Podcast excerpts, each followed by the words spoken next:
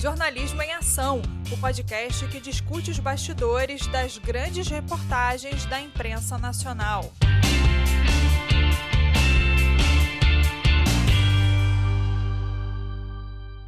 Olá, eu sou a Maria Medeiros e esse é o podcast Jornalismo em Ação. Aqui, alunos da PUC Rio entrevistam jornalistas sobre grandes reportagens nacionais, sob a supervisão do professor Júlio Bianco. Eu conversei com o jornalista Fausto Salvadori, da Ponte Jornalismo, sobre a reportagem Como Fabricar um Culpado, que investiga o caso de um jovem preso e condenado injustamente em São Paulo.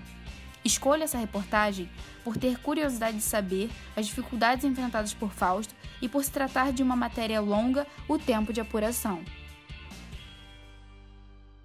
Bom dia, Maria. Bom dia. Eu queria saber como surgiu a ideia de expor esse tema.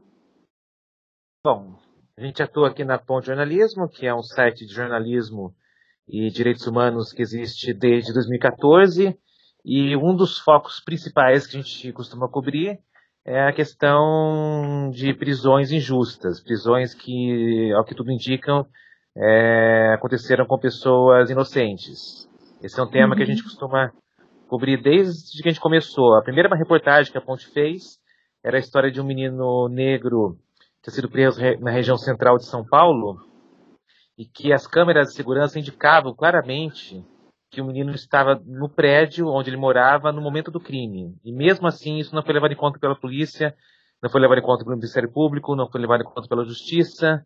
E ele, como adolescente, foi apreendido e levado à Fundação Casa. E a gente publicou uma reportagem, denunciou uh, esse fato, colocou as imagens de vídeo que deixavam claro que o menino era inocente, no mesmo dia que a reportagem foi ao ar, o menino foi solto. Então a, a, jornalismo já começou assim. Uhum. É, essa é uma tentativa que a gente sempre faz, de levantar casos que mostrem inocentes sendo presos e o que levou esses inocentes à, à, à prisão. E eu diria que nunca é uma causa só, é mais ou menos como queda de avião, que, como dizem os especialistas, é multifatorial. O, o, a, a, o que leva um jovem a ser preso, condenado, mesmo sem ter cometido um crime no Brasil, deve ser um, a múltiplas causas. O ódio aos negros, né, o racismo é uma causa essencial, o ódio aos pobres também, o ódio à periferia está uhum. sempre presente, e nunca tem um autor só, você tem múltiplos culpados. Você tem a polícia militar, que não faz o trabalho dela como devia, você tem a polícia civil, que aceita o trabalho mal feito da polícia militar, tem o Ministério Público, que denuncia sem provas, e tem a justiça que aceita a denúncia sem provas do Ministério Público. Então esse foi um caso que a gente quis mostrar ele do, do, desde o começo até o final, mostrando eh, as injustiças que foram cometidas nele. Uhum.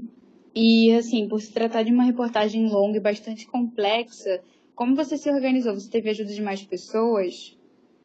A gente fez, bom, a gente é, levou um tempo de apuração grande, porque Primeiro que eram muitos fatos, né? Que, que, é, qual que é a história? Eram dois jovens que. Uhum. Na, vou primeiro dizer a versão deles, né? Eram dois jovens, moradores da periferia de São Paulo, que estavam indo para um baile funk, se perderam e foram parar no, no Morumbi, que é um bairro nobre da, da cidade de São Paulo, que fica muito próximo da favela de Paraisópolis. Inclusive foi, foi tema de novela. E ali, e ali o que acontece é há duas versões do que aconteceu lá. É, segundo os jovens, eles foram pedir informação para um carro e as pessoas que estavam no carro ficaram assustadas ao ver aqueles dois jovens de moto se aproximando, acharam que eles fossem bandidos e atiraram neles. Uhum. É, as pessoas que atiraram eram dois policiais. É, depois que eles atiraram, até perceberam que os dois jovens estavam desarmados, mas aí acharam que não tinha muito mais o que fazer e resolveram levar a, a, farsa até o fim, executaram um deles e o outro acabou sobrevivendo, colocaram a arma na mão dos dois para simular que havia uh, ocorrido um tiroteio. E o, um dos jovens morreu, o outro jovem foi condenado na justiça pelo crime de roubo e está preso até hoje. É, uhum. Na versão dos policiais, é, os dois jovens eram mesmo ladrões é, que abordaram o, os dois policiais e os policiais reagiram a dois jovens estavam ali armados e Foi essa versão que prevaleceu na, na justiça. O que eu quis fazer uhum. com essa história foi contar, desde o começo, apontando as várias falhas que havia na versão dos policiais e que eram muitas. Para uhum. deixar bem claro, a gente resolveu fazer uma reportagem grande, né? ela é, tem muito texto, e a gente é, recorreu muito ao material gráfico. Fiz essa reportagem em parceria com o Antônio Junião, que é artista, ilustrador, cartunista, quadrinista é, e, e membro da Ponte. Então, é uma, vários trechos dessa reportagem são em forma de quadrinhos, para deixar bem claro é, as várias falhas que envolvem o caso. Por exemplo, uma coisa que é difícil de descrever, mas visualmente fica mais simples. É, o, o, no local onde houve a morte do menino, é, é não havia nenhum sinal de munição que não fosse munição dos policiais. Aí o, ju, o juiz, uhum. na hora de condenar, fala: não, é claro que houve tiroteio, a prova disso é que foi encontrada munição que seria munição do, da arma utilizada pelos meninos. Só que, só, então, nessa hora é importante perguntar para o juiz: juiz, é, se você não entendeu o que é que eu desenhe, então na reportagem a gente desenha, a gente mostra que é, a, o cartucho, que não é dos policiais, que foi encontrado no local do crime, encontrado a uma grande distância, se não me engano, de 50 metros, do local onde o jovem foi morto. Então não tem como relacionar esse cartucho com o suposto tiroteio que ocorreu com o jovem. É, então tudo indica que o jovem foi de fato executado. Isso, o, o cenário do, do, crime deixa, deixa bem claro. Uhum. É, e assim, quais foram os, os, cuidados que você tomou na hora de produzir a reportagem? Você sentiu medo em algum momento? Não, no caso não, a gente fez tudo muito apoiado em, fatos, né, em, é, no, no, no, processo judicial. A gente a estava acompanhando essa história faz um tempo já. A gente uhum. acompanhou o caso, inclusive, quando o jovem estava solto, porque ele foi condenado, mas ele respondeu pelo, uh, em liberdade até a condenação definitiva em segunda instância. Só, inclusive a gente falou com ele, tem depoimento dele em vídeo quando ele estava solto ainda. No, no, que ele foi condenado, é, aí a gente fez essa grande matéria contando o, do começo ao fim tudo o que tinha acontecido. Uhum. Com relação à precaução, a precaução com relação a gente, a gente não teve muito. É, não, necessariamente não. Como eu disse, está tudo muito assentado em, em fontes públicas, né, no, no processo judicial, é, uhum. nas, nos testemunhos dos envolvidos.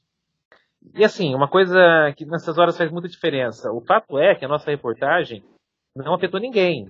É, até o momento, é, nenhuma decisão judicial foi modificada após a reportagem. Os policiais que mataram o menino e continuam soltos. O menino continua preso. Então, é, é triste constatar que é o seguinte: para a gente tem muito pouco risco envolvido, porque a gente não está conseguindo que ninguém seja punido pelos crimes que cometeram. Então, como a nossa denúncia é, até o momento, infelizmente, caiu no vazio, o risco para os jornalistas envolvidos acaba sendo pequeno. Uhum. É, e por se tratar assim, de um assunto delicado que envolve pessoas, digamos assim, perigosas, como a mãe do Walter te ajudou na apuração? Você chegou a conversar com ela? Sim, ela foi a pessoa que levantou a história primeiro que todo mundo, inclusive. Ela procurou a gente, procurou na época, na época que me aconteceu, ela procurou também os veículos, também saíram algumas reportagens e é, ela fez um trabalho que a polícia devia ter feito. Por exemplo, o, tem uma testemunha que foi ouvida no, quando o crime aconteceu e que ela, ela descreveu que os policiais que atiraram nos meninos eram seguranças da, da rua. Os policiais eles para explicar o que eles estavam fazendo ali, eles contaram uma história fantasiosa. Disseram que estavam indo atrás de duas meninas que eles tinham conhecido pela internet, não, não souberam dizer o nome delas, não souberam dizer que uhum. site eram elas, não souberam dizer é, nada sobre essas meninas. E não, e não souberam dizer porque ficaram tantos minutos parados ali naquele carro, estavam procurando meninas que conheceram pela internet. Enfim. E, uhum. e vendo o, os dados relacionados ao caso, é, se descobre que o carro dos envolvidos pertencia a uma empresa de segurança que é de um dos, de um dos parentes do policial. É, então tudo indica que os policiais estavam ali fazendo bico, trabalhando como é, uhum. trabalhando ilegalmente como funcionários de uma empresa, de uma empresa particular. Então, além do, do, fato do carro deles ser o carro de uma empresa de segurança, tem o fato de uma testemunha que mora na rua contou que conhecia já os policiais, os policiais sempre trabalhavam lá como agentes de segurança, o que comprova que os policiais mentiram quando negaram que estavam fazendo bico e inventaram que estavam ali é, apenas procurando meninas que conheceram pela internet. Então, essa testemunha foi ouvida pela polícia no dia do crime, é, mas isso não foi, não foi, não consta do boletim de ocorrência. É, ou, ou, o delegado não perguntou para essa testemunha, ou a testemunha informou isso não foi colocado no boletim de ocorrência. Isso só foi aparecer nos autos do processo quando a mãe foi até o, o local do crime, entrevistou essa testemunha. O áudio dessa entrevista feita pela, pela mãe foi anexado no processo pela Defensoria Pública. Quer dizer, a mãe fez um, um trabalho de detetive na história que os é. detetives de verdade fizeram. Então e ela foi quando... parte importante da história. Com relação, assim, uma, às vezes uma coisa que é, sem, sem dúvida, se a gente deveria ter ocultado a identidade das pessoas envolvidas. É, no caso, a gente avaliou que não, porque tudo é, tudo é bastante público nessa história. Os policiais sabiam muito bem quem são as pessoas envolvidas, é, o nome dos, dos jovens, o nome da mãe, está tudo no processo. Então, se houvesse o risco de alguma retaliação, de alguma vingança, e, e sempre há, né, isso tem que ser levado em conta, mas não seria por informações que estão na reportagem, porque essas informações já eram conhecidas de todos os policiais antes da reportagem ser publicada. Uhum. E quanto tempo você dedicou assim à apuração? Olha, considerando assim, é essa reportagem ela fez parte de outras que a gente foi fazendo, apurando. Então, se for vendo, um caso a gente acompanhou dele desde o começo, né, que ele aconteceu. Então, estou contando desde o do, do, do, primeiro acompanhamento dele até a matéria, desde as primeiras reportagens que a gente fez sobre o caso, até a, a publicação da, da, da, da, última reportagem, que é aquela grande reportagem extensa, daria para dizer que a gente passou uns dois anos, até mais, nesse, nesse acompanhamento. Uhum. E agora, quais são os, os próximos passos, assim, para terminar? Você, vocês pretendem seguir no assunto?